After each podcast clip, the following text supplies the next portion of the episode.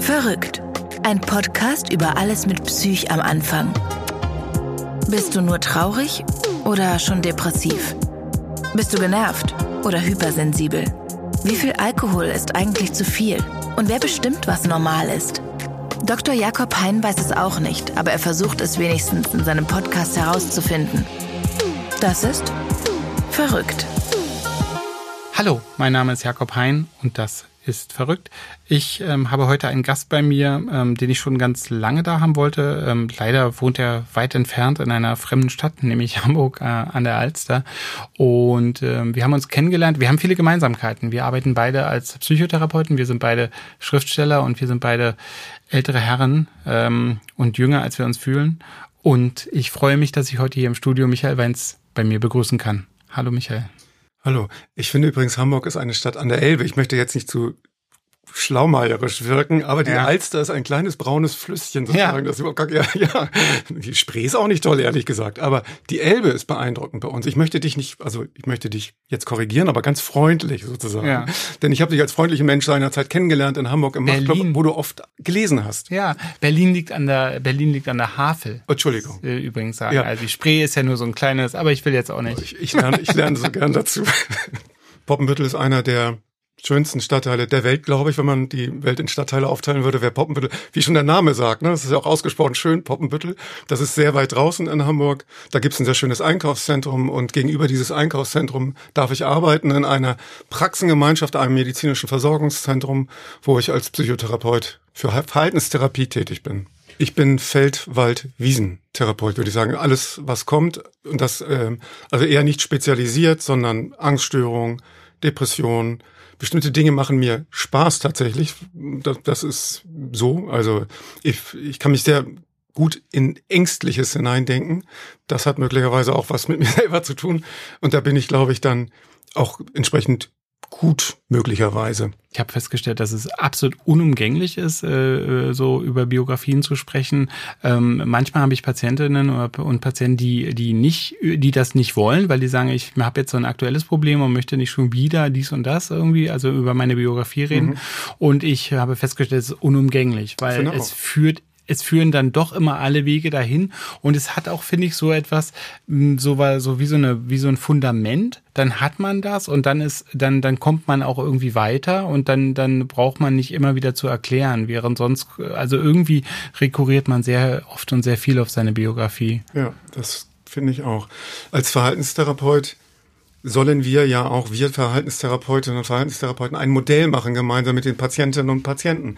Und ich bemühe mich tatsächlich, glaube ich, sehr um Transparenz. Das machen ja auch nicht alle Psychotherapeutinnen und Psychotherapeuten, zu erklären, was man eigentlich vorhat, was man macht und so, welche Schritte das vielleicht sind und so.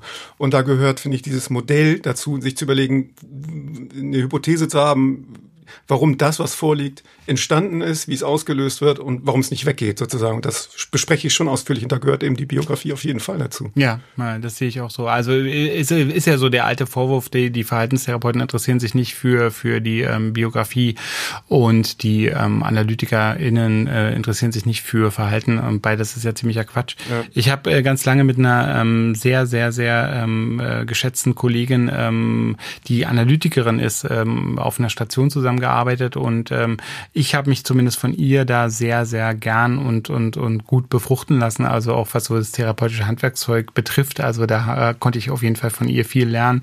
Ähm, vielleicht konnte sie auch was von mir lernen, aber ich hatte nie das Gefühl, dass es so ist.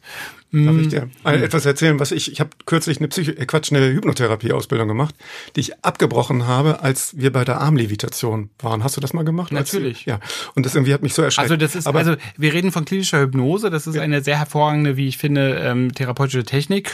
Und da kann es dazu kommen, dass sich also in der Trance, also in diesem Zustand geführter, aber sehr, sehr großer Entspannung, ähm, dass sich da eben Arme, also der Arm anhebt. Also das, das ist, mh, mm, naja, nach meiner Erfahrung weist es auf Veränderungswillen hin. Also der sozusagen die, die Armlevitation weist häufig, also wenn sie spontan kommt und nicht eben äh, gefordert wird.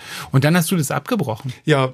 Die Ausbildung. Ja, ich habe die Ausbildung abgebrochen, aber vielleicht nicht nur wegen der Armlevitation, aber was ich erzählen wollte, von wegen der Befrucht des Befruchtungseffektes, das, was ich neben bestimmten anderen Dingen mitgenommen habe, war eine ganz simple Anregung, nämlich, dass wenn Menschen in Psychotherapie zu mir kommen ähm, und ich mit ihm im Gespräch bin, dass ich die Geduld habe zu warten, wenn sie irgendwo im Raum rumgucken, dann suchen sie und denken sie und wenn sie mich angucken, auffordern, dann darf ich widersprechen. Das hat mich so erleichtert. Es fällt mir gerade ein, aber das war so schön, so simpel sozusagen, ne? dass ich manchmal, dass man darum ringt, zu helfen oder dergleichen, aber wenn ein Mensch schon mit sich beschäftigt ist und sucht, dass ich da noch gar nicht groß was machen muss, sondern wenn er mich auffordert anguckt, dann kommt mein Einsatz. Das war schön. Äh, ich habe aus der Hypnotherapie gelernt, dass man nicht beim ersten Termin Medikamente verschreiben soll. Und das war nicht Thema. Also das wurde mir irgendwie so klar. Äh, also irgendwie, also durch Hypnotherapie ist mir das so völlig klar geworden, dass eben Vertrauen nicht so funktioniert. Also man kann nicht in einem ersten Termin eigentlich, kann man noch nicht mal so ein, also da hat man so ein Minimalvertrauen. Man vertraut darauf, dass der Gegenüber professionell ist und, und irgendwie ähm, sein Handwerkszeug versteht aber man kann eigentlich nicht in diese Person vertrauen und das so ein, so ein Minimalvertrauen gelingt vielleicht beim zweiten Termin und das habe ich irgendwie durch Hypnose gelernt, ohne dass das direkt äh, ein Lernziel war. Ja, das ist gut. Ja. Jedenfalls, ähm, was ich sagen wollte, genau. Ähm, und wir die die die die zweite Gemeinsamkeit, die wir haben, äh, neben dem, was uns trennt, nämlich, dass ich Psychiater bin und du Psychotherapeut, ähm, ist, dass wir beide auch ähm, Autoren sind. So haben wir uns ja eigentlich nur so nur so haben wir uns kennengelernt. Als ich dann gehört habe, ah, du bist auch, äh, dachte ich, ja, das kann ja nicht wahr sein. Noch einer, der der beides macht, auch auch, dass du eben das nicht nur studierst, sondern tatsächlich praktizierst und all die ähm, die Reichtümer, die du durch diese Lesebühne angesammelt hast, wahrscheinlich, was ist damit passiert mit all dem Geld von der Lesebühne? Pferde. Ach sehr, so. sehr viele Pferde, aber leider habe ich keinen Zaun mehr gekauft. Ja. Jetzt sind sie alle weg. Das ist, das ist das Problem. Kauf das letzte Pferd nicht, sondern davon den Zaun. Zaun. Ja, du, also du hast jahrelang in Rennpferde investiert. Nicht nur Rennpferde, verschiedenste Pferde, ja. kleine, große. Ja. Aber das ist ein Fehler, das, klar. Das war schön. Naja. Es, war, it, it, was great while it lasted. Oder gibt's auch irgendwie so, es war schön, solange es ging. Naja, Hamburg, eine Stadt, wo eben viele Dinge. Und ähm, dann bin ich eben auf ein Buch von dir gestoßen. Ähm, das heißt Goldener Reiter. Das ist, glaube ich, 2003 oder so erschienen. 2002 mhm, und dann später nochmal 2013 nochmal. Ja, ja, da kommen wir gleich noch dazu. Entschuldige. Genau, ja, 2000, äh, 2002 erschienen, habe ich dann ähm, gelesen. Mehr so, ehrlich gesagt, zunächst aus so einer Art kollegialer Verpflichtung, dass man so sagt, naja, naja, die Sachen von den Leuten vom Machtclub muss man ja auch mal lesen. Ähm, Kenne ich andersrum. Ja, endet dann erfreulich oft in einer positiven Überraschung. Also so, wenn ich, als ich, also als ich zum Beispiel jetzt von Alexander Posch irgendwie das Buch gelesen habe, mhm. dann hat es mir auch tierisch gut gefallen, obwohl ich es erstmal erst einfach nur gelesen habe, weil Alex mir es gegeben hat. Ähm, kann ich auch empfehlen. Ähm, oder von, von Tina Übel, die total interessanten Bücher so. Und erst denkt man so, naja, gut, mache ich. Und dann freut man sich eigentlich, dass man, dass man so ein tolles Buch lesen konnte. Und so ging es mir beim Goldenen Reiter. Ähm, erst hatte ich so, naja, mal gucken, ah, okay, äh, Junge und Psychiatrie, naja, mutiges Thema, kennt er sich ja nicht so aus. Ich kenne mich ja aus, ich bin ja Psychiater. Und dann hat es mich total in seinen Bann gezogen, das Buch. Und es äh, hat mir sehr gefallen. Es ist ein äh, 13-jähriger ähm, 13-jähriger ähm, Junge, ähm, dessen Mutter ähm, ja, also so genau, es wird nie so, glaube ich, gesagt. Also das weißt du viel besser, weil du es geschrieben hast, aber ähm, eine schwere psychische Erkrankung, eine schwere psychiatrische Erkrankung bekommt. Das ist ein schleichender Prozess. Äh, der Junge nimmt das wahr. Wir erfahren es immer nur durch die Augen dieses 13-jährigen äh, Jungen.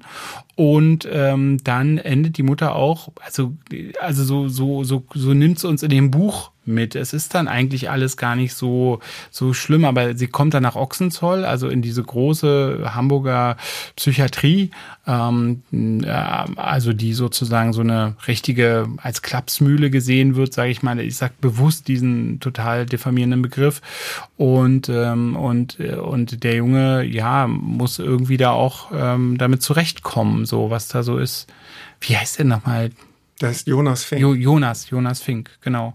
Und ähm, ja, und das hat mir sehr gut gefallen, hat mich sehr mitgenommen, also sehr beeindruckt und ähm, und ich habe das dann immer wieder ähm, empfohlen. Äh, also ich habe das so, also die Einige der Bücher, die du verkauft hast, äh, sind hoffentlich aufgrund einer direkten Empfehlung von mir. Ich habe gesagt, nimm dieses Buch und lies es. Das fand ich sehr, sehr gut. Ich fand das gut und ähm, ein herzzerreißendes Werk von überragender Schönheit von, von Dave Eggers, der, wo, was ja auch so ein mhm. tolles Angehörigenbuch ist. Und, ähm, und ich dachte so bei mir, ähm, Ich dachte immer so bei mir, dass äh, das, ähm, das hat sich Michael nicht so ganz ausdenken können, aber es ist auch eine ganz so eine, das ist die langweiligste Frage, die autobiografische Frage oder so. Und dann ist es ja nochmal erschienen. Mhm. Wie ist es dazu gekommen, dass das 2013 nochmal veröffentlicht wurde? Ähm, ich glaube, es war so, dass ich gerade approbierte. Ja. Also mit der, nach dem Psychologiestudium Hast du direkt äh, direkt nach dem Abi nee. Psychologie? Mit doch ja mehr. Ich habe ein bisschen rumgegammelt und wo andere ge, ähm, ge, ge, weggefahren sind und nach Indien und dergleichen, hab ich bin ich also ein bisschen depressiv gewesen, glaube ich tatsächlich und bin so in, in, in ähm, meinem äh, Stadtteil verschollen innerlich. Empfiehlst du Depression oder Indien? Ähm, ach, ich fand das schon auch eine Zeit, die ich nicht missen möchte oh mit mit äh, mit ja sich so in, im, im, im Schreiben, im Malen und so weiter da so reingraben. Aber ich war nicht glücklich, glaube ich, in der Zeit, weil ich vielleicht auch nicht genau wusste, was ich machen wollte, bis ich mich dann aufraffte und dieses, diese, dieses Psychologiestudium dann irgendwie fand, weil ich nicht wusste, was ich in der Welt darstellen soll, eine Weile. Und dann habe ich erst was anderes, Indologie tatsächlich studiert, angefangen, aber nur damit ich niemanden den Platz wegnehme, so damit ich ein nicht NC-Fach und so weiter. Und dann habe ich ein bisschen später angefangen, Psychologie zu studieren. Da studiert, dann Wie, gearbeitet. Das heißt, dein Abi war schon so gut dass du das dann, also es ist ja nicht so leicht, an ein Psychologiestudium ranzukommen. Also du beschreibst es jetzt so, als ob du es aus dem Regal geholt hast. Also ganz einfach ist es ja nicht gewesen damals auch. Es war gut genug, genau. Es ja, war gut okay. genug, dass es klappte und dass ich nicht warten musste und, und so, als ich dann auch wollte, dann das studieren konnte. Dann habe ich ein bisschen als Psychologe gearbeitet, aber vor allem das Schreiben für mich entdeckt. Aber das will ich auch gar nicht erzählen, sondern ich will erzählen, dass ich merke ich gerade, dass ich ja eben 2013 mit, mit der Approbation beschäftigt war und nicht zum Schreiben kam. Also weil eben äh, staatliche Prüfungen, viel lernen, viel, sehr alt geworden mittlerweile. Ich merkte schon, dass es mir schwerer fällt zu lernen und ich da viel investieren musste. Und zu der Zeit bekam ich dann, glaube ich, die Nachricht oder wie auch immer, oder wo wusste ich, dass das jetzt so und so viele Zahl, äh, Jahre um sind und man das wieder veröffentlichen könnte, dass die Rechte frei sind. Aha. Und dann habe ich meinen Verlag, den Mayrisch Verlag, angesprochen, äh, die Rechte seien frei, ob man das nicht bei denen wieder machen könnte, weil es vergriffen ist, verramscht wurde seinerzeit und mir jetzt, jetzt hämisch erzählt wurde, man könnte es bei Woolworth für äh, 50 Cent kaufen oder sowas eine Weile. Und dann fand ich das eine schöne Gelegenheit, weil Mayrisch ganz treuer Verlag ist insofern, äh, als sie die Bücher lieferbar halten. Das ist ja nicht toll. Und dann haben die das netterweise, weil sie das auch mochten, nochmal gemacht in einer sehr schönen Ausgabe. Und es gab auch nochmal eine Möglichkeit, auch sich damit nochmal zu beschäftigen, mit der Geschichte nochmal zu beschäftigen, sie auch nochmal anders anzugucken tatsächlich. Und du hast ein äh, Nachwort dazu verfasst. Genau. Ich, äh, ich war damals schon auf der, auf der Kippe. Natürlich wurde ich, wenn ich das gelesen habe und das irgendwie relativ eindringlich war und die Leute irgendwie mitgelitten haben mit diesem Jonas, ähm, wo wird man das auf Lesungen gefragt? Ist das autobiografisch? Jedes einzelne Mal, oder? Also so stelle ich. Ja, natürlich. Also, also ich kann mir gar nicht vorstellen, dass du eine Lesung geschafft hast. Also ich schaffe ja keine Lesung, wo ich nicht nach Autobiografien ja. gefragt werde. Also in den absurdesten Fällen wird man manchmal gefragt. Und man schreibt, man äh, ist Astronauten auf dem Mars gewesen oder sowas, und dann wird man gefragt, ist das autobiografisch? Ja, wie war es auf dem Mars? Ja. Ich habe ich hab mal, ich habe mal eine sehr schöne, ich habe mal eine Geschichte geschrieben, ähm, wo mich eine äh, Frau, ähm, also wo wo die, der Protagonist, also also muss ist ja total falsch. Also wenn ich vorlese, bin ich ja dann in dem Moment schon ich aber wo, wo der Protagonist von, von so einer, von so einer super äh, krassen Tätowier-Lady irgendwie vernascht wird und dann tätowiert wird, weil er so weiche Haut hat und so. Und ähm, es, es ist eingebettet in eine ganz großartige Geschichte, die ich Klingt jetzt gar nicht. Ja, so großartig. genau. Und danach wurde ich regelmäßig gefragt, ob man, äh, ob man denn mal das Tattoo sehen könne. Oder deine Haut mal berühren dürfe. Naja, es war so, es war so ein bisschen, also das war so ein bisschen sexy time mäßig. Ja. Und ich war, war so, nein, ich habe dieses Tattoo nicht. Das ist eine erfundene Geschichte, ja. Und wo ist das Tattoo? Ähm, ja, oh, ein Penis-Tattoo? Nein, nein, nein, nein, nein, nein, nein. Ähm, oh, muss, muss ich nochmal nachgucken, wo. Ich glaube auf, auf einer, auf einer, ähm, auf einer Pobacke. Oh. Ja, genau, so. Intim genug. Und dann, genau, ich fahre dann mit der, ich fahre dann mit dieser, mit dieser sehr heißen Lady, fährt dann der Protagonist zu einer Tattoo-Convention und wir gewinnen zusammen den zweiten Preis, weil sie Geld braucht und mein Tattoo ist ihr gut gelungen, weil, weil meine Haut so weich war. Manchmal lebt man ja vielleicht mit Literatur auch was aus, was man sich vielleicht nicht Aber wirklich traut. Ganz Vielleicht solltest du da vielleicht möglicherweise nochmal was machen, eventuell. Ich denke auch. Ich denke tatsächlich, ich, äh, ich habe das Angebot für, eine, für ein kostenloses Tattoo und ich ähm, denke darüber nach, also was ich da machen würde. Also na bisher, also ich weiß noch nicht wohin, aber eigentlich ist Never Don't Give Up ist eigentlich äh, bleibt irgendwie ein ewiger Favorit. Ja. Also das ist eigentlich das, was ich gerne haben möchte. Das wird dich immer wieder aufrichten, ne? wenn du dann auf deinen Arsch guckst im Spiegel. Never Don't Give Up ist einfach mein, einer meiner absoluten. Bisschen, bisschen verwirrt wirst du immer sein, aber ermutigt trotzdem. Ne? Genau. Ja. 2013, ähm, genau. Und dein und äh, du, du wurdest bei jeder Lesung gefragt nach, ähm, also ist das denn autobiografisch und du bist immer ausgewichen. Ja, ich habe mir das vor damals 2002 schon überlegt und auch mit der damaligen Lektorin besprochen und mir wurde abgeraten, also das, um mich zu schützen auch und so weiter, zu sagen, ja, das ist autobiografisch. Und hab bin dann hab dann immer rumgedruckst und äh, irgendwas so ja auch wahres, nee, gar nicht so im Trumpschen Sinne, irgendwie keine Fake-Geschichten oder so, aber gesagt, Alternative ich, ich kenne ja Psychiatrien, weil ich ja auch Praktika gemacht habe oder ich arbeite mit Kindern und Jugendlichen, die äh, auch von psychischer äh, Behinderung bedroht oder betroffen sind und so weiter. Ähm, aber es war ja nicht der Kern, das ist auch nicht das, was die Leute wissen wollten. Und ich habe mich nicht getraut und mir war wirklich abgeraten worden seinerzeit vom Verlagsseite, was ich auch okay finde. Ähm, also ich hätte es ja nicht machen müssen, ne? ich hätte ja sagen können so. Aber ich dachte dann, es hat einfach nochmal eine andere Wucht, weil es eben definitiv um Scham geht. Ich schäme mich bei jedem Buch entsetzlich, das ist immer so. Ich, so ähm, mit, man stellt was in die Welt raus, man ist beim Schreiben mit sich alleine und das ist okay und und äh, und so. Aber wenn es dann rausgeht in die Welt, ganz egal was es ist, schäme ich mich, wenn nicht nicht zur Gänze sozusagen. Ich bin auch eitel genug, bestimmte Sachen toll zu finden, aber es ist immer viel Scham dabei. Und in dem Fall noch viel mehr. Aber hier ist die Scham auch sowas was wie der Kern, weil ich dachte, klar, wenn jemand angehörig ist, ein Kind einer psychisch kranken Mutter, einer schizophrenen Mutter, dann schämt es sich in Grund und Boden möglicherweise.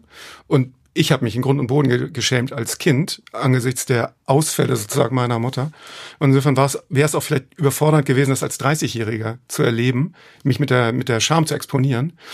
Ähm, aber als, wie alt war ich dann? Als über 40-Jähriger wollte ich es diesmal reinschreiben. Also es war ja klar, es hat jetzt eh nicht die große Welle, weil das ist, es ist nicht neu, das Buch, es kommt noch mal raus. Aber ich wollte es irgendwie adressieren können, ich wollte es honorieren und sagen, ähm, ich ich habe mich geschämt, ich bin das und äh, vielleicht kann jemand dann noch anders eine Identifikation mit dem Erzählten finden. Ich wollte den Mut haben und es war für mich, glaube ich, auch persönlich wichtig, das zu machen. Ja, also ich, ich kann nur sagen, wie gesagt, wir haben darüber nie gesprochen. Ähm, weiß ich, ich hoffe, dass ich mal gesagt habe, dass mir das Buch sehr gut gefallen hat, aber ich, ähm, äh, ich will sagen, also es war für mich immer klar, dass der Kern dieses Buches ähm, wahr ist und dass du aus was wirklich sehr nah Erlebten schöpfst. Also gerade so die, weil das Buch ist ja so intim, es beginnt ja in diesem Haus und und diese Besonderheiten, die die Mutter macht, die die der Junge ähm, nicht einordnen kann und die die die er dann aber natürlich irgendwie versucht einzuordnen. Also auch dieses Schleichende des Prozesses und so. Also es eben ähm, und ähm, da dachte ich immer, naja gut, also das ähm, das, das kann ja auch sein, dass, dass du einfach einen sehr, sehr guten Freund hast, mit dem du groß geworden bist, bei dem du es erlebt hast. Also ich meine, es gibt ja Menschen, also äh, angehörige Kinder von psychisch Erkrankten, die, ähm, die dann zum Beispiel bei, bei Freunden wohnen. Also so, also die dann, also während die Mutter dann in, in der Psychiatrie ist, ähm, so und äh, warst du ungefähr so alt, als es bei euch so hoch herging? Also weil du vorhin sagtest 13, das steht in dem Buch drin, was die Mutter hat. Das wird einmal im Krankenhaus gesagt, paranoide Schizophrenie. Ja. Oder hinter hieß es dann schizoaffektive Störung, aber das steht nicht so in dem Buch. Hm. Aber das Alter wird nie genannt in dem Buch tatsächlich. Ja, ja. Und für mich war da immer so fluktuieren zwischen neun und 13, 14. Okay. So dass der, das geht da um ein Jahr konkret in dem Buch, aber tatsächlich ist da mal mehr neun und mal 13. Aber es geht mir auch im echten Leben so. Ich bin auch mal mehr neun und ja. mal 73 so ungefähr. Ne? Ja. Und dazwischen ist alles möglich, je nachdem, ob der Rücken gerade wehtut und wie albern ich gerade bin und so. Und für mich ist der so ungefähr neun bis 13 und bei mir ging es los mit dem, mit, mit, mit dem, wo es klar war sozusagen, wo meine Mutter das erste Mal ins Krankenhaus kam, als ich neun war. Genau. Und das ist eben genau diese Zeit sozusagen, die ich beschreibe. Und wer hat sich da um dich gekümmert? Wie war das? Ähm, ich war nicht, ich war äh, nicht alleine zu Hause. Ich habe im, im, ins Buch so genau meine Schwester nicht mit reingeschrieben. Ah ja, genau. Ähm, eben Klar, es ist auch eine Fiktionalisierung. Ich habe vieles, was ich erlebt habe, über viele Jahre, Anekdoten sozusagen zum Schenkelklopfen, die ja. für mich grauenvoll war, ja. mir verdichtet auf ein Jahr. Klar. Und mir auch klar gemacht, dass meine Schwester möglicherweise, die einen anderen Nachnamen hat, deswegen rede ich jetzt auch so frei, ja, ähm, dass die damit anders umgeht als ich und sich mit der Geschichte vielleicht auch anders auseinandersetzt als ich, weniger auseinandersetzt, dass ich die besser rauslasse aus der Geschichte. Meine Schwester ist älter, hat auch völlig andere Strategien gefahren als ich im Umgang mit meiner Mutter. Ich habe eine alleinerziehende Mutter, also wir waren genau. alleine mit meiner Mutter. Im Buch ist sie auch alleinerziehend, ja. genau. Hm. Und äh, meine Schwester ist eher rausgegangen und hat sich, wie war auch eben pubertär und es war im Streit mit meiner Mutter und dann kam das noch dazu. Dann hast du noch eine verrückte Mutter, Mutter das ist auch richtig kacke.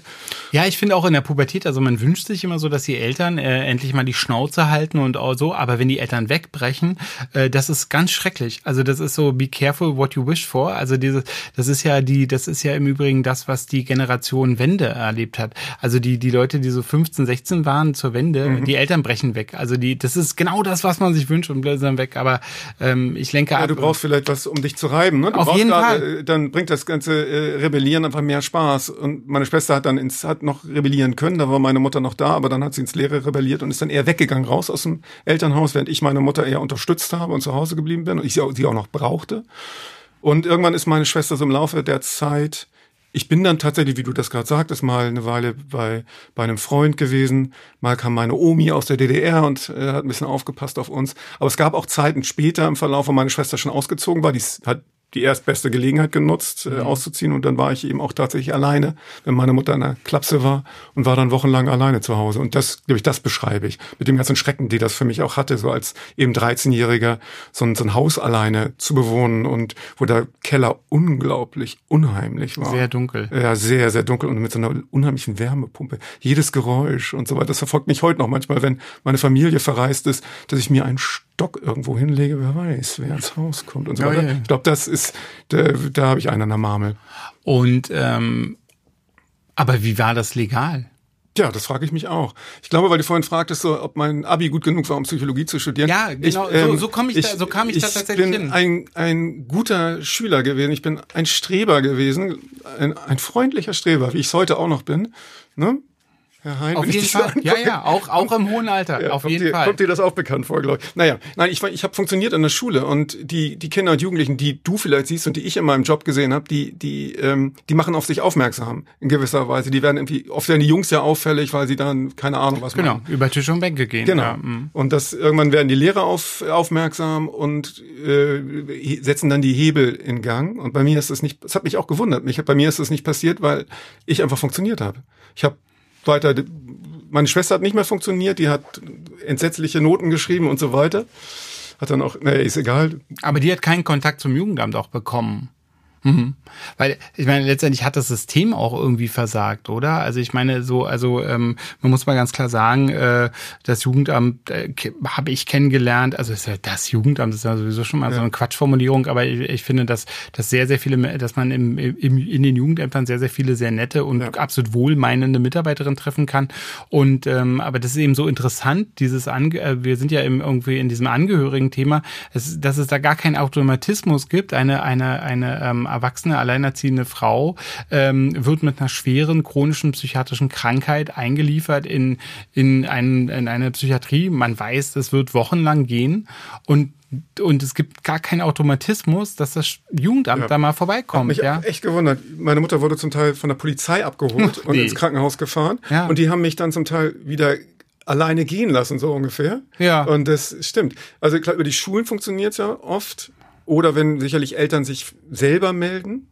Na und, gut, aber, aber, über die Polizei jetzt eigentlich auch eine Meldung geben müssen. Ne? Uns hat nie jemand kontaktiert. Und ich war natürlich als, das heißt natürlich, als Kind oder Jugendlicher war ich super erleichtert, weil das hätte ich nun gar nicht gewollt. Wie in einem bösen Film sozusagen kommt die Tante Proselyse oder sowas. Ja, ja, klar. Und kümmert sich um dich und das will man ja nicht. Ich habe selber später fürs Jugendamt gearbeitet, als Psychologe habe so Betreuung übernommen und habe genau den Job gemacht, den, den, der vielleicht nötig gewesen wäre. Proselise ist, ist Pippi Langstrumpf, mhm, ne? Genau, ja, irgendwie. ist die in dem schönen blauen Kleid mit der Brille. Ach so, so genau, so genau weiß ich das gar nicht mehr. Ja, also ich denke mir eben auch, also dass man vor allen Dingen ähm, hat man ja vielleicht als äh, wie wie auch wie alt auch immer man ist, als als Neunjähriger, als Zwölfjähriger hat man ja nur so Klischees im Kopf und man denkt, da kommt eben genau so eine ganz böse Frau und reißt einen weg und verbietet. Also äh, es ist ja trotzdem so, dass du deine Mutter ja weiter liebst und dass du dir nicht, äh, du willst ja nicht aus, aus ihrer Obhut gehen, sondern du, und du hast dann sozusagen Geduldigkeit. Wo hast du das Geld her? Pferde. Ja, welches Geld meine Mutter hat, hat. Um, um, um Einkäufe zu machen. Mama, Mama, ich brauche Geld. Mama, man ruft Mama auf Station an und Ach. Mama, ich brauche Geld. Ja, dann musst du, da sind Schecks, du bringst mir beim nächsten, da sind Schecks. Also diese so, Hallo, ja. Hallo Peridol-Stimme. Ja. Da sind im Sekretär oben sind Schecks. Da musst du einen Scheck mitbringen das nächste Mal.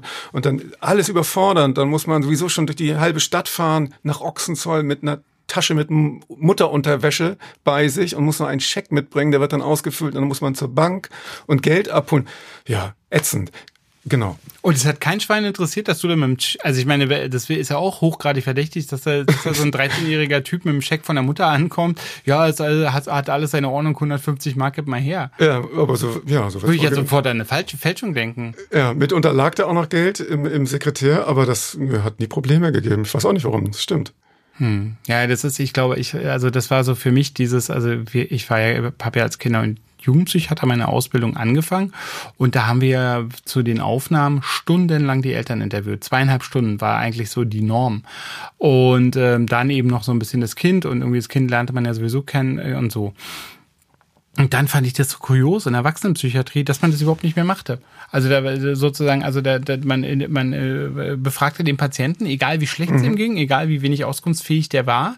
Die Eltern saßen teilweise auf dem Flur, aber die, die, die waren nicht mehr existent. Man sprach nicht mehr mit denen. Also in der Erwachsenenpsychiatrie gibt es so ein, so ein, so ein äh, fehlenden, also fehlende Vorstellung davon, dass die Menschen ähm, Teil von einem sozialen System sind ja. und dass man irgendwie das soziale System mit verstehen muss. Ja. Ich kenne das also aus dem, aus dem Praktika, die ich gemacht gemacht habe im, im Rahmen meiner Psychotherapieausbildung. Und wenn ich da im Krankenhaus gearbeitet habe, hatten wir da Ärzte, einen Oberarzt, dem das schon wichtig war, dass man eben auch mal aber eher so eine misstrauische, eine zweite Meinung einholt oder so und sich das nochmal von jemand anders erzählen lässt, weil den Patientinnen und Patienten kann man möglicherweise nicht trauen. Da war das eher so. Ach so, okay.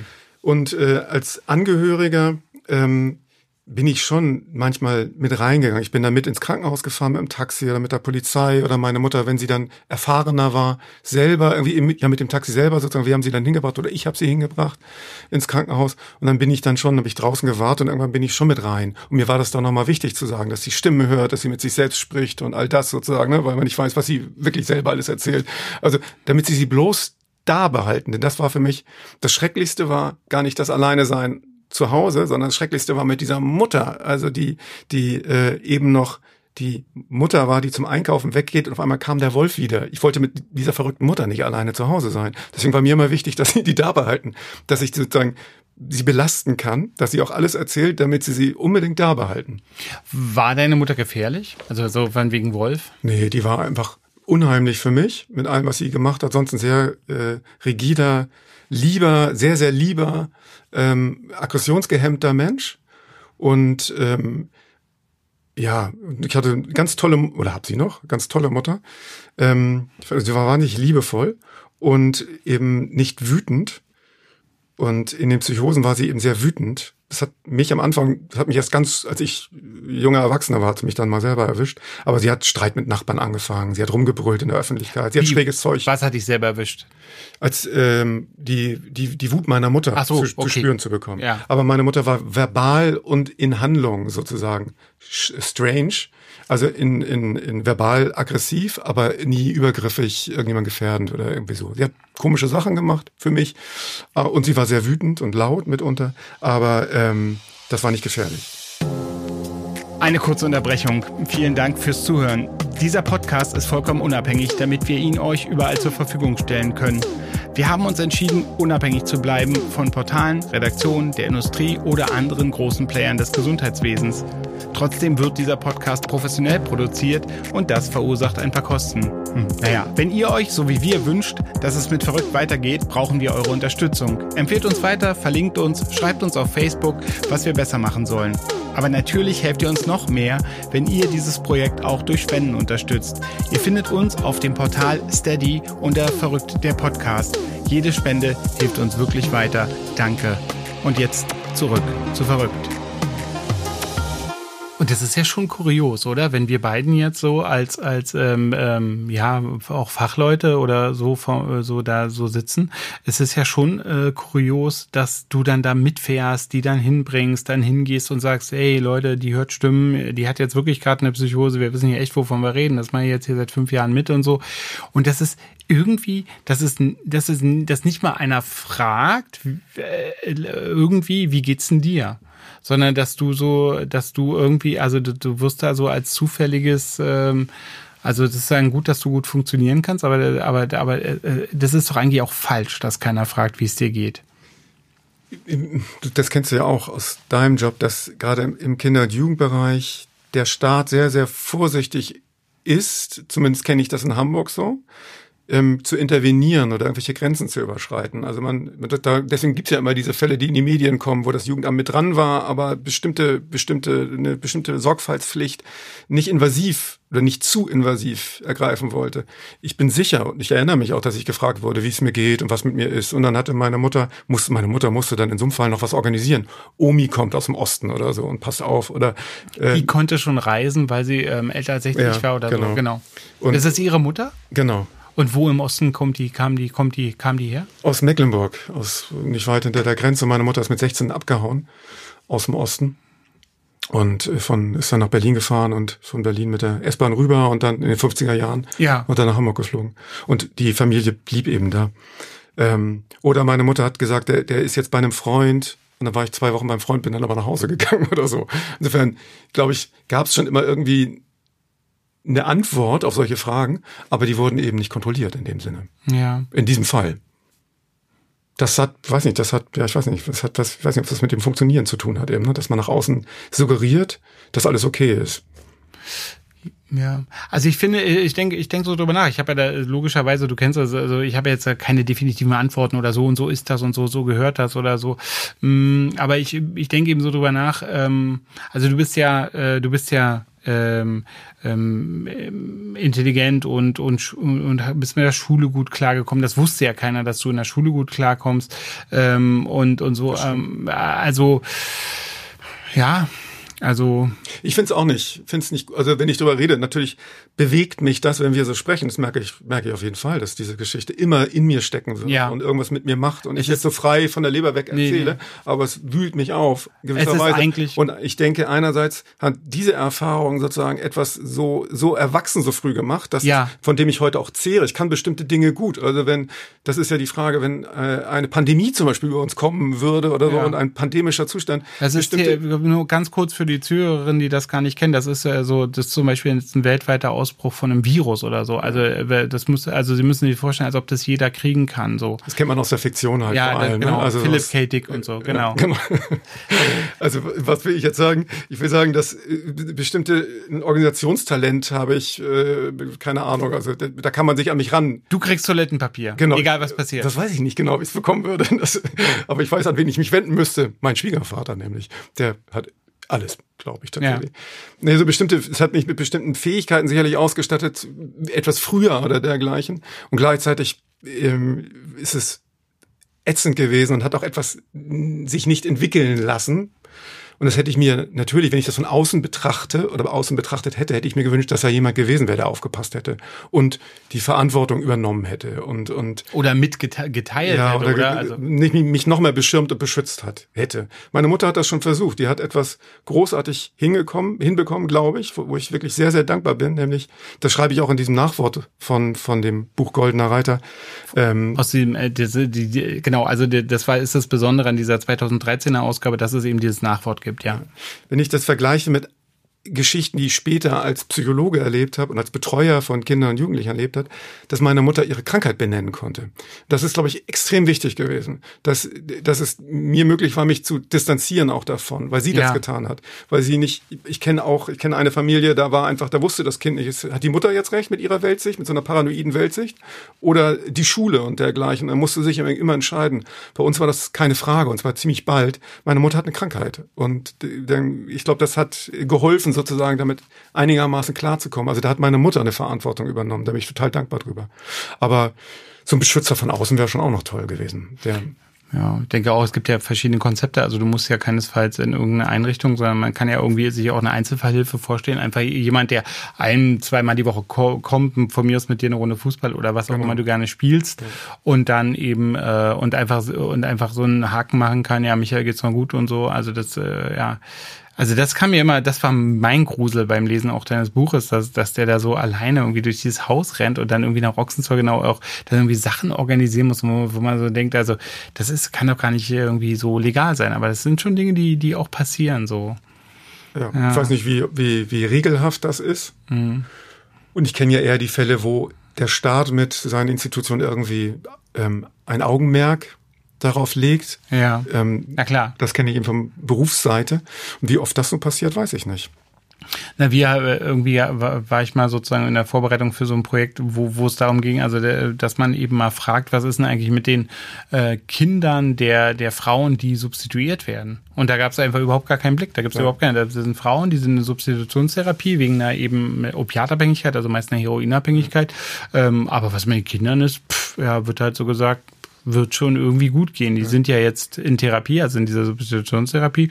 Ja, dann ist ja gut. Und, und da, das ist irgendwie, ja, das ist irgendwie, weil so, weil so, es ist ja auch, es geht ja auch in die Freiheitsrechte. Also, also, ich meine, wir sind ja ähm, beide der Meinung, dass Menschen mit Schizophrenie ja ähm, äh, alle alle Menschenrechte verdienen und und ähm, auch an unserer Gesellschaft äh, in, in, in aller Rahmen teilhaben dürfen. Also und, und das ist ja natürlich eine starke Einschränkung der Freiheit, dass man sagt, ja, wenn sie ein Kind haben oder zwei Kinder haben, dann müssen sie jetzt hier aber auch erdulden, dass das Jugendamt irgendwie den, die Kinder unterstützt. Ja. Ich glaube, meine Mutter hätte sowas sogar gemacht. Mhm. Dazu muss man vielleicht mal sagen, dass, dass äh, diese Krankheit ähm, bei ihr so ablief, dass ähm, sie Medikamente genommen hat und da immer auch einverstanden mit war. Also bis heute tatsächlich und jetzt heute an den Spätfolgen leidend, nehme ja. ich an, äh, mit seiner frühzeitigen Demenz ähm, und, und sowas Parkinson-ähnlichem. Aber sie ja immer Medikamente genommen hat. Insofern bei uns das Muster war, dass es ein, zwei ruhige Jahre gab, wo meine Mutter eher depressiv war. Das war natürlich sehr angenehm für uns alle als Familie, mhm. viel leichter zu nehmen sozusagen, Toll. eine depressive Mutter. Aber das hat dann gut, gut funktioniert. Oder ähm, diese, diese sogenannte Minussymptomatik eher im Vordergrund stand. Und äh, mhm. sollte man sollte man schon erklären, genau. Also genau, also wie? Also eher äh, sozusagen einen flachen Affekt, also nicht so ein bisschen eine gedämpfte Emotion. Also unsere unsere Kollegin Nancy Andreasen, die eine große große Psychiaterin, Psychotherapeutin, die hat eben irgendwann mal so ähm, klargestellt oder tatsächlich erforscht und dann kann man kann schon sagen entdeckt, was eigentlich absurd ist, weil die weil wir die Patienten ja schon immer gesehen haben, ähm, dass eben die Schizophrenie oder solche Erkrankungen nicht nur daraus bestehen, woran man als erstes denkt, Stimmen hören, ähm, eine starke Umtriebigkeit, weniger schlafen, Halluzinationen Kombination, sondern dass es eben darunter auch eine, eine Symptomatik gibt, die sogenannte Minussymptomatik, die du gerade benannt hast, äh, Depression, sozialer Rückzug, äh, Kommunikationsstörung und so. Und wenn es einem dann gelingt, sozusagen erfolgreich diese, diese Halluzinations- und so Symptome zu ähm, bekämpfen oder behandeln, dass dann oft die Patienten da in ihrer Minussymptomatik sitzen bleiben. Ja, so war es halt auch. Angenehm daran ist gewesen, dass es eben nur alle ein bis zwei Jahre wirklich zu Krankenhausaufenthalten kam und bis dahin auch meine Mutter total funktioniert hat. Also sie hat gekocht und uns die Wäsche gewaschen und ich weiß nicht was. Und das war funktionierendes kleines Familiensystem, in dem ich aufgewachsen bin. Als ich 2013 das Buch eben nochmal veröffentlichen konnte, habe ich mich eben auch in Hamburg umgehört, was es an Angehörigengruppen gibt und dergleichen. Und da habe ich schon auch den Eindruck bekommen, dass es extrem wenig gibt für Kinder und Jugendliche. Damals gab es einen Spiegelartikel über eine Gruppe in Hamburg, die dann auch gleich ähm, Geldnot hatte, also irgendwie Gelder aufzutreiben, damit man mit sich sehen kann. Und eben sehr misstrauische Kinder zum Teil auch. Also dass die die Kinder, die betroffen sind, ähm, auch nicht sofort Yippie und Hurra schreien, wenn sie irgendwo hin sollen, um ihre, ihre Erfahrung zu sprechen, sondern eben sehr, wie ich das auch seinerzeit hatte, sehr das, ähm, sehr das Bestreben, die betroffene, das betroffene Elternteil zu schützen. Also vielleicht nicht äh, offen zu legen ähm, und sich gar nicht ähm, um Hilfe zu bemühen, sondern lieber sozusagen den Ball flach zu halten auf eine Art und Weise.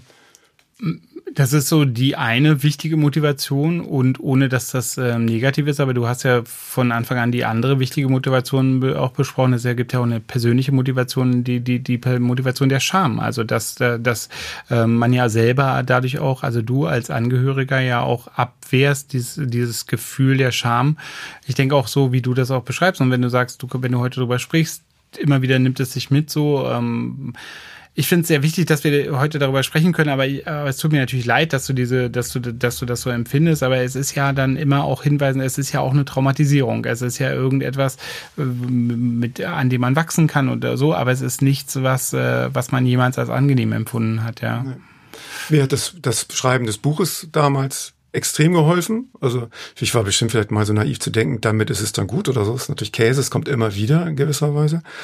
Und ähm, aber das äh, ich glaube eben tatsächlich sehr an Psychotherapie und an die Wirksamkeit von Psychotherapie, gerade im Falle von Traumata, ob Mini oder größeren Traumata, dass es eben. Naja, und vor allen Dingen, vor allen Dingen, wer will es entscheiden? Also so, also wer, wer, also so sollen wir uns als Therapeuten hinsetzen und sagen, oh, das ist aber ein sehr kleines Trauma. Da müssten sie vielleicht nochmal.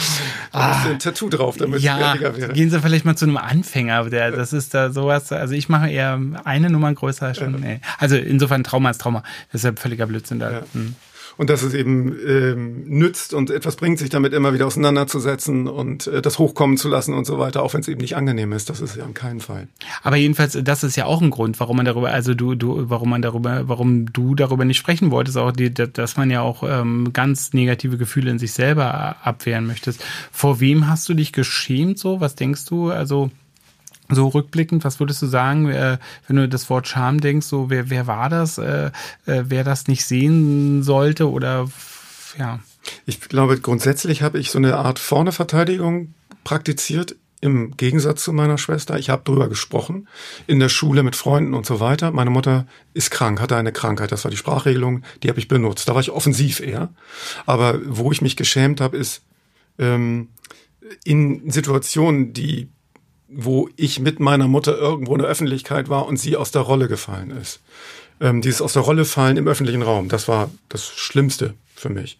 Und das was ist da passiert? Also, dass sie dann plötzlich gesagt hat, hier, der hört mich ab oder was, was war, was, was, was, wie, wie kann ich mir das vorstellen? Also, wie, wie merke ich, dass sie aus der Rolle fällt? In der Gegenwart tut mir mein Sohn manchmal leid, der jetzt so alt ist, wie ich in dem Alter war.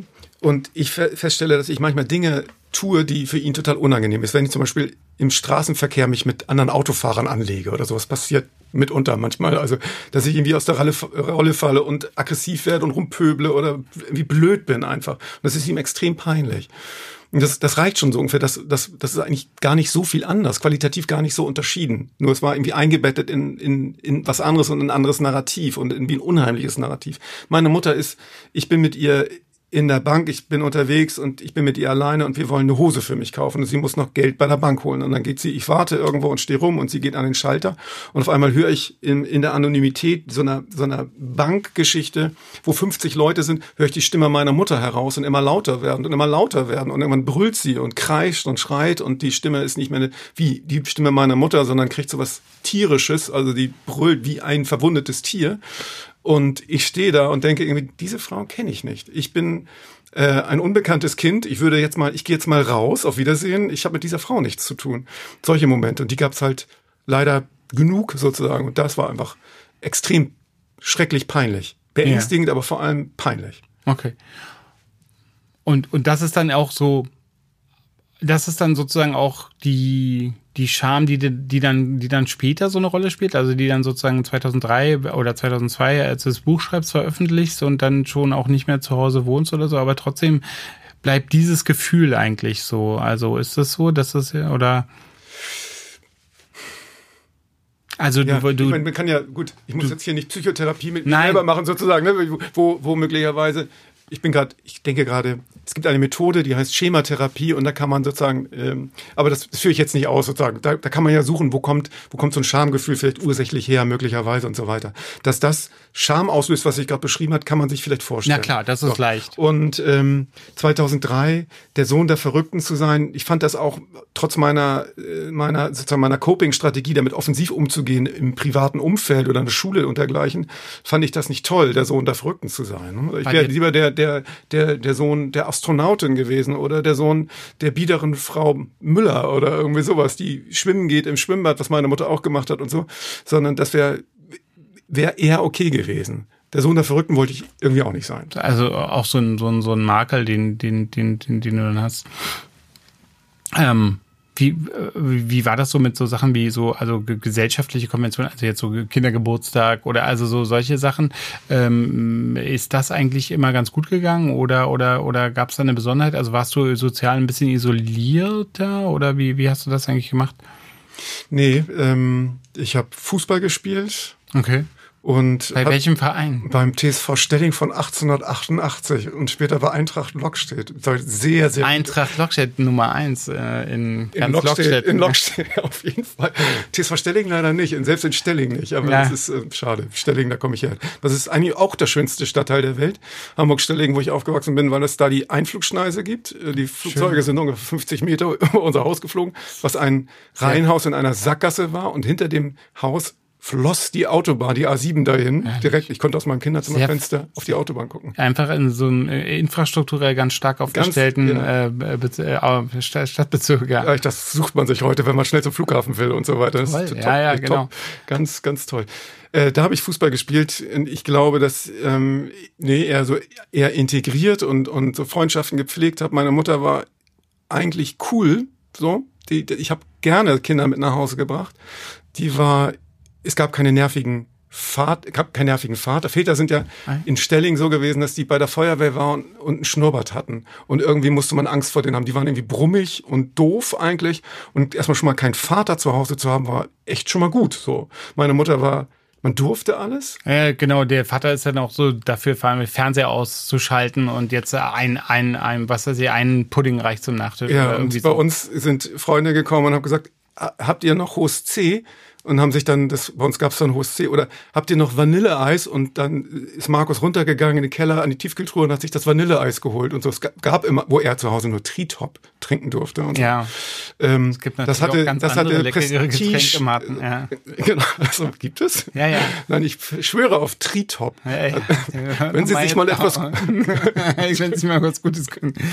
Nein, okay. Nein, ich meine Flieflop eigentlich. Hm. Ähm, das schneiden wir dann rein.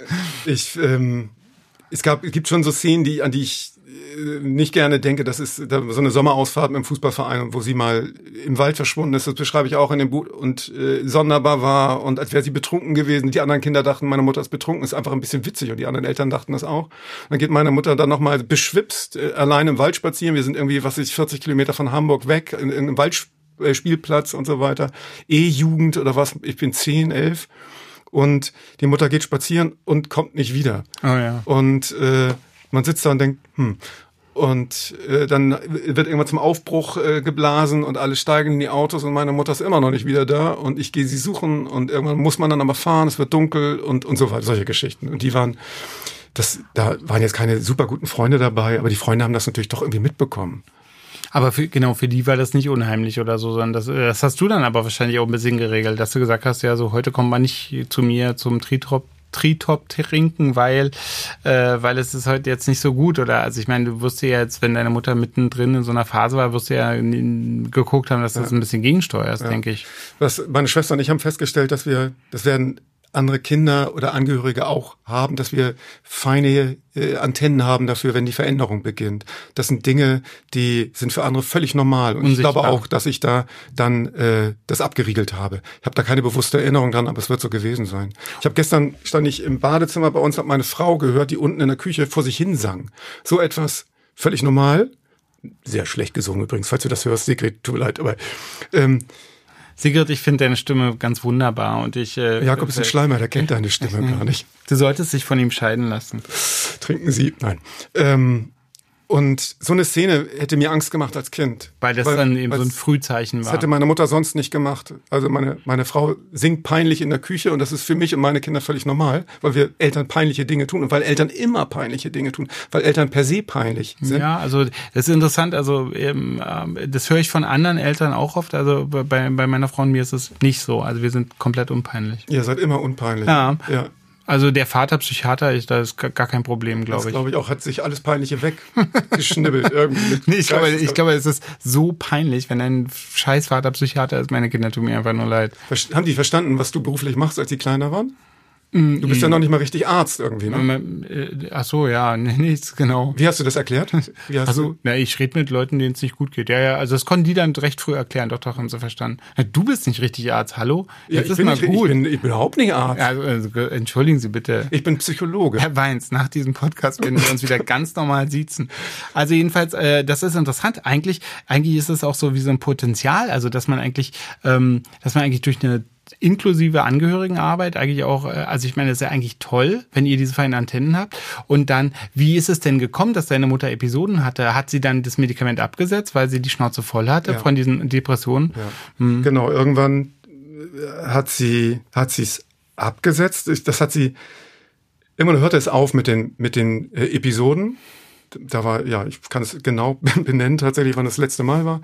Ähm, und dann seitdem hat sie es kontinuierlich genommen und wir haben auch darauf geachtet. Und aber vorher, das konnte ich auch, das kann man total nachvollziehen. Sie, sie fühlt sich entsetzlich damit, irgendwie gedämpft und und nicht lebendig und so weiter. Und dann setzt sie es ab und dann kommt sie in eine gute Phase. Sie hat wieder Gefühle, sie kann wieder lachen, sie erlebt interessante Dinge, sie verliebt sich und sie verliebt sich in irgendjemanden und so weiter. Und dann steigt das so langsam an und man denkt.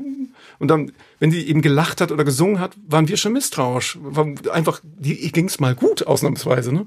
Aber wir waren schon äh, total ähm, äh, achtsam, dass da etwas Schräges passiert. Und dann stieg es eben an und dann wird es langsam sonderbar. Und sie hat das eben nicht, es hat sich nicht ausbalanciert, sondern dann kam Dann die nächste Welle sozusagen. Wieder über die over the top so. Aber was ich sagen wollte, durch eine inklusive Angehörigenarbeit hätte man ja eben da eigentlich ein super, eigentlich super ähm, kooperatives System gemeinsam etablieren können, wo es eben deiner Mutter unterm Schnitt besser geht, weil ich denke, die, sie hat die Aufenthalte in Ochsenzoll nicht genossen, also oder das ist auszuschließen, glaube ich. Und und äh, und das ist eigentlich, es ist wirklich schade, dass äh, dass es da so dem dem Gesundheitssystem nicht gel- gelungen ist, da hinzugucken und und eigentlich gemeinsam mehr zu erreichen. Ich muss aber fragen, das ist ja schon so ein bisschen auffällig jetzt auch in den letzten äh, Minuten mir so gewesen. Also die die Abwesenheit deines Vaters ist sehr sehr offensichtlich irgendwie so. Ähm, den gibt's nicht oder was ist mit dem? Der ist Der ist gestorben. Ach so, Der ist früh Ach, verstorben. das wusste ich nicht. Genau. Nee, ähm, der ist äh, verstorben, da war ich ein halbes Jahr alt. Okay. und hat äh, war Arzt. Wenn, von, ich bin zwar kein Arzt, aber mein Vater war Arzt und hat Nein, eine, eine Arzt. versorgte Familie hinterlassen tatsächlich. Das war, das war, glaube ich, auch echt ein ähm, gleichzeitig Segen und Fluch für diese Familie, weil meine Mutter nicht gezwungen war, arbeiten zu gehen. Und Warum ist der gestorben? der hat einen Autounfall. Der, Oh. ist, äh, der ist in einen Unfall verstrickt gewesen und ist dort vor Ort verstorben. Und genau. Ist eine interessante, äh, übrigens eine komische Verbindung, weil ich hatte ja angefangen zu sagen, dass ich äh, dein Buch empfehle und das von Dave Eggers.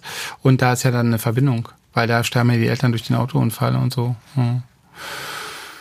Das äh, eine Herzerreißen und so weiter Geschichte Ja. habe ich aufgehört zu lesen. Vielleicht soll ich das nochmal lesen? Irgendwas hat mir daran nicht gepasst. Ich kann mir das gut vorstellen, was dir daran nicht gepasst haben Was könnte. Na, na ja, dass das dir zu nahe ging. Ja, aber das mag ich eigentlich gerne bei Büchern. Grundsätzlich, glaube ich, ich, ich, ich lese jetzt nicht den leichten Sommerkrimi oder so. Irgendwas hat, vielleicht muss ich das nochmal zur Hand nehmen. Ja, aber zu nah ist eben zu nah. Und, und äh, also ich glaube, wir alle mögen es, wenn uns Bücher nahe gehen, aber wenn uns Bücher zu nahe gehen, mögen wir es eben nicht.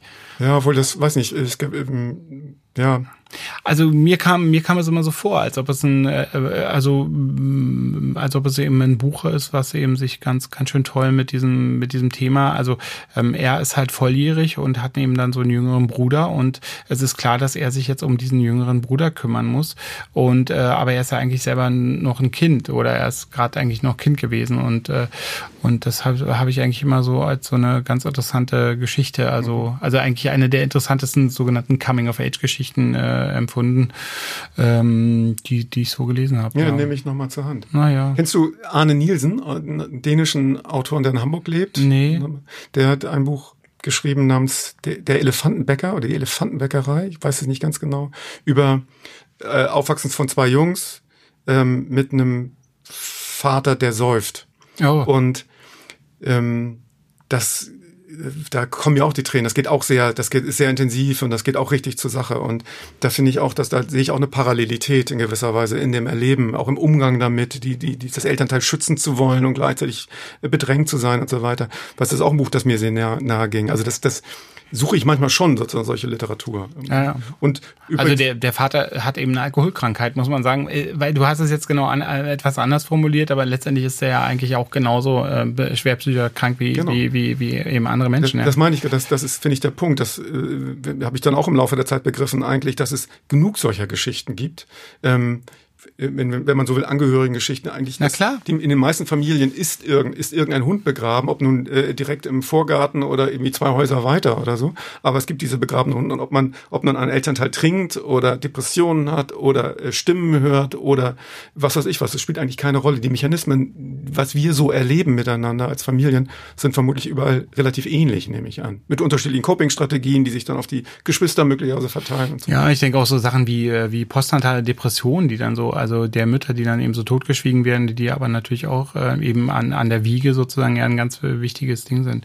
Äh, Michael, wir sind jetzt äh, leider schon äh, fertig. Ähm, ich bin äh, ganz, ganz froh und ganz dankbar, dass wir miteinander sprechen konnten. Das war toll. Ich ähm, habe den richtigen Instinkt gehabt, dich ähm, einladen zu, äh, einzuladen. Bin dir sehr dankbar, dass du gekommen bist. Ähm, ähm, ich hoffe, dass du äh, irgendwie auch heute gut nach Hause gehst. Ich hatte letztens mit einer äh, Kollegin hier gesprochen und die war dann so, die hat mir dann, äh, dann hat dann so gesagt, das äh, habe ich noch ganz schön dran zu knabbern gehabt. Aber das, also es ist eben, ich finde es eben doch wichtig, äh, diese Dinge eben auch öffentlich zu verhandeln, weil, weil du bist ja zum Beispiel ein leuchtendes Beispiel für, für dafür, dass das eben dich ja nicht, es hatte ich, also das hat dich geprägt, aber nicht zerbrochen. Und das äh, ist auch, finde ich, so eine wichtige Botschaft. Am Ende von unserem Podcast ist es so, dass immer der Gast mir eine Frage stellen darf. Und ähm, äh, eine Frage, die er immer schon einem Psychiater stellen wollte, ist jetzt schwierig, weil du auch mit Psychiatern zusammenarbeitest und Psychiaterin. Du kannst auch eine Frage mir stellen, die du mir schon immer stellen wolltest. Solange sie nicht, ähm, solange sie nicht äh, gesetzeswidrig ist, werde ich versuchen, sie dir zu beantworten. Interessant, die Vorstellung, dass es gesetzeswidrige Fragen gibt. Genau. Komme ich in den Knast, wenn ich die falsche, wenn ich oder nochmal meine Lieblingsgetränkemarke erwähne oder dergleichen. Was möchtest du in diesem Leben unbedingt noch verwirklichen? Ob privat oder beruflich? Ein Traum, den du noch nicht umgesetzt hast? Oder ein Träumchen? Wir wollen ja nicht groß oder klein. Ja, ich glaube, ähm, ich glaube, ich kann mir sehr gut vorstellen, es gab, gibt diesen, diesen Traum in meiner Jugend und Kindheit der Weltreise. Ähm, und ähm, ich wünsche mir, dass ich das mit meiner Frau doch, also so noch irgendwann mal erlebe. Also, dass wir so genügend Zeit haben und so, um wirklich so auch, wie sagt man, auch sozusagen ähm, möglichst mit einem möglichst kleinen CO2-Abdruck oder so. Also es geht jetzt nicht darum, irgendwie. Mit dem Tretboot. Ja, nee, aber es geht nicht darum, irgendwie riesige Flüge zu buchen und zu sagen, irgendwie fünf Kontinente nach Tagen Chaka, sondern so, also das ist schon, das ist schon ein Traum. Ich verreise schon sehr gerne. Und jetzt in diesem Corona-Jahr äh, haben wir das auch, glaube ich, alle ziemlich wenig gemacht. Ja. Na gut, ähm, das war wirklich sehr schön und danke, dass du gekommen bist. Drüber sprechen, finde ich. Also das ist mir wichtig. Alle, die davon betroffen sind, die die Möglichkeit nutzen, darüber zu sprechen, das hat zumindest mir geholfen, glaube ich. Jetzt heute. Ganz früher meine ich. Heute auch. Vielen mein, Dank, Herr Doktor. Mein Name ist Jakob Hein und das war verrückt. Verrückt wird produziert von mir, Jakob Hein, und ist eine Produktion von Bose Park Productions. Ausführende Produzentin ist Sue Holder und wir nehmen auf in den wunderbaren Studios von Bose Park. Wenn ihr uns unterstützen wollt, denkt bitte dran, Steady ist ein Portal, wo ihr dies tun könnt. Tschüss.